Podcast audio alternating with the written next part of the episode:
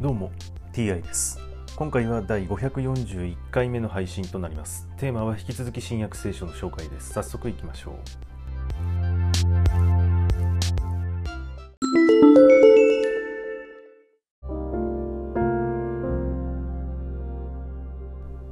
新約聖書第540回。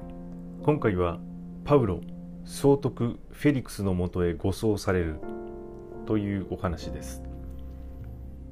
千人隊長は百人隊長2人を呼び今夜9時カイサリアへ出発できるように歩兵200名騎兵70名補助兵200名を準備せよと言った。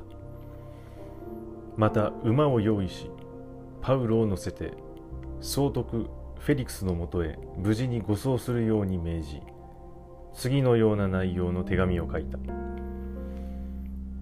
クラウディウス・リシアが総督フェリクス閣下にご挨拶申し上げます。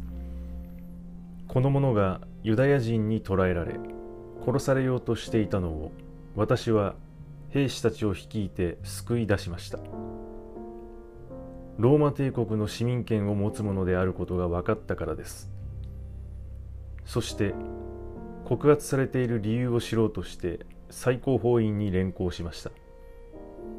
ところが彼が告発されているのはユダヤ人の立法に関する問題であって死刑や投獄に相当する理由はないことが分かりました。しかしこの者に対する陰謀があるという報告を受けましたので直ちに閣下のもとに護送いたします。告発人たちにはこの者に関する件を閣下に訴え出るようにと命じておきました。さて歩兵たちは命令通りにパウロを引き取って夜のうちにアンティパトリスまで連れて行き翌日騎兵たちに護送を任せて兵営へ戻った。騎兵たちはカイサリアに到着すると手紙を総督に届けパウロを引き渡した。総督は手紙を読んでからパウロがどの州の出身であるかを尋ねキリキア州の出身だと分かるとお前を告発する者たちが到着してから尋問することにすると言った。そしてヘロデの官邸にパウロを留置していくように命じた。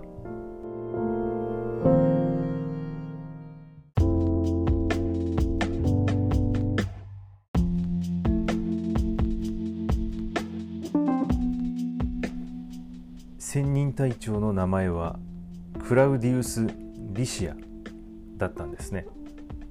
はい今回はこれで以上です。また次回もどうぞよろしくお願いいたします。それでは。